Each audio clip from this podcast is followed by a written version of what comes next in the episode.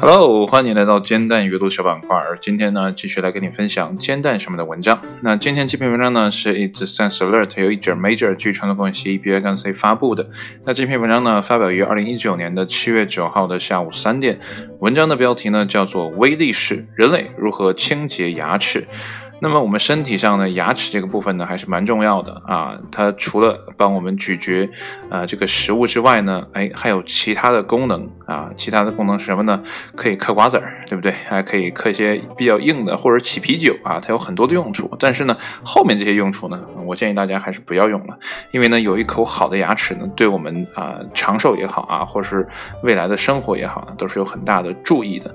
所以呢，今天就一起来看一下啊，关于牙齿清洁的一些啊。小的历史故事，或者其他国家呢是怎么来清洁牙齿的？那好了，闲话少叙，来看今天的正文部分。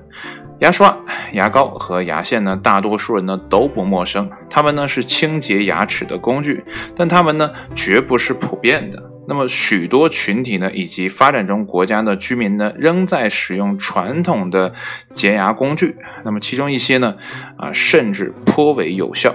那么第一个啊是树枝，这说起来听起来有点匪夷所思啊，那怎么回事呢？那么中东地区的许多人呢，以及啊南亚和东南亚的一些地区呢，使用来自阿拉克树啊，这是一种树的名字啊的树枝呢来清洁牙齿。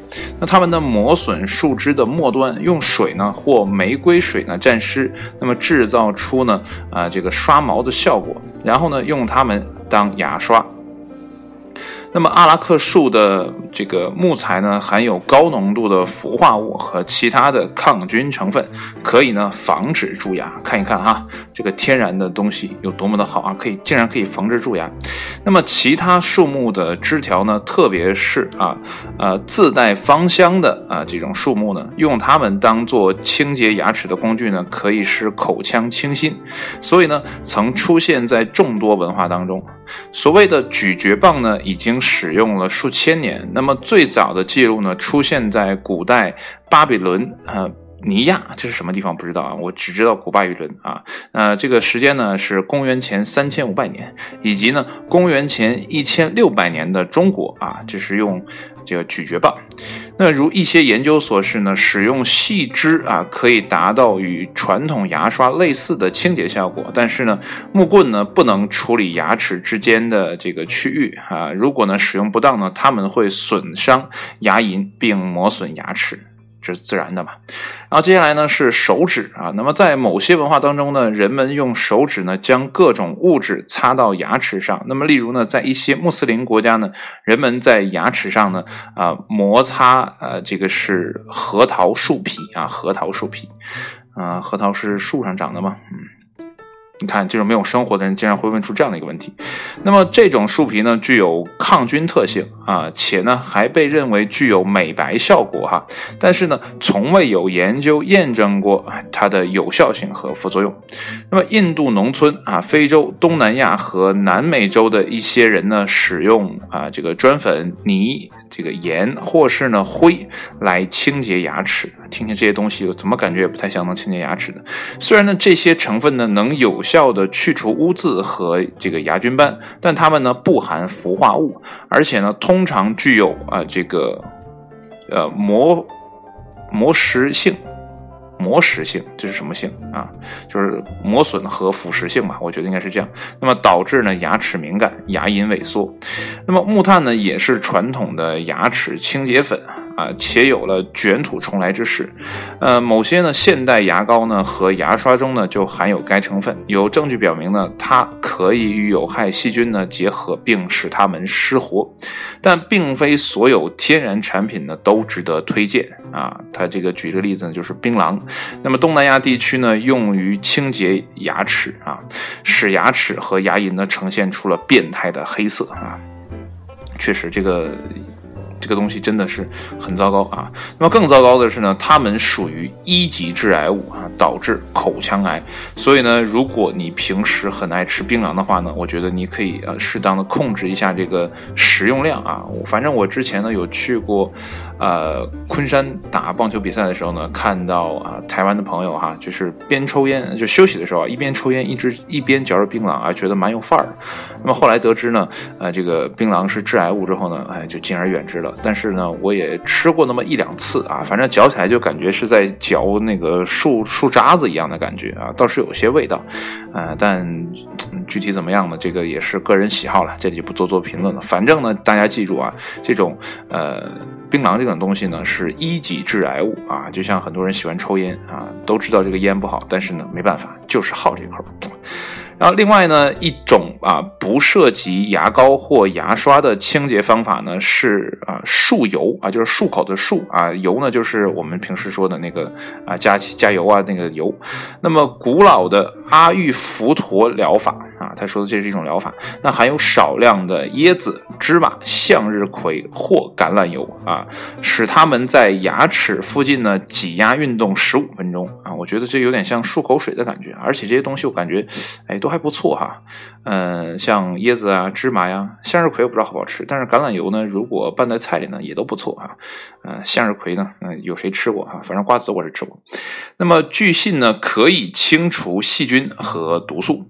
那么根据据呢最近的研究呢，在常规啊这个刷牙和使用牙线时呢，啊这个漱油呢可以减轻牙龈的炎症。啊，最后呢就是现代方法了。那么呢，无非呢就是按时刷牙啊，采用正确的刷牙方法，哎，就是巴氏刷牙法啊，和这个呃牙龈呢，这个牙齿呈四十五度啊去刷啊，刷呢还不是刷牙齿，是刷牙齿和牙龈交界那个部位啊。那么相关的介绍呢随处可见啊。刚才我说那个是我自己说的，大家可以去查一下巴氏刷牙法，如果没记错啊。那么或者呢使用电动牙刷，定期呢去看牙医，尽量的使用牙线啊，基本呢都是常识了啊。这里面还。要说个题外话，就是使用牙线，我觉得牙线这个东西真的是非常的好用，比牙签好用到，哎，不知道多少倍。而且呢，呃，这个牙线呢，啊，我觉得。比较小巧，而且易于携带啊，而且呢还不容易，呃，这个造成这个细菌啊的滋生啊。但是呢，只能用一次，而且呢，这个塑料的，呃，污染也是个问题啊。看看未来有没有会更好的东西啊，比如说可降解啊，或者怎么样的啊。反正呢，牙线这个东西确实很好用啊，用上之后呢就停不下来了。那么根据世卫组织的数据呢，蛀牙和这个牙龈疾病呢是最常见的疾病之一。那么世界上呢，大多数人呢的人口呢都受到影响，那么除少数例外呢，他们全部可通过理想的口腔卫生和健康饮食呢来预防。那么现代呢专门设计的口腔卫生工具呢，啊，可清洁口腔中难以触及的区域啊，且非常有效，但需要呢正确的使用。同时呢，为了以策万全啊，不妨呢尝试一下古老的替代性技术啊，如漱油。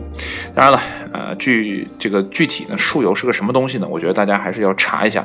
不过呢，我相信百度呢你是查不到的啊，因为百度上。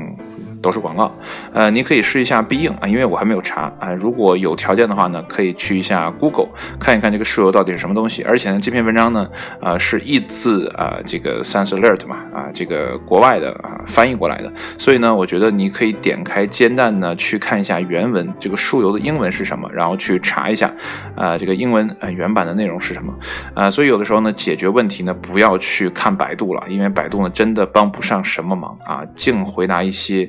呃，有的没的广告啊之类的东西啊，啊。总之呢，我不太喜欢百度啊。那这里面呢，还要再说一些题外话啊。第一个题外话呢，就是关于牙膏的选用啊。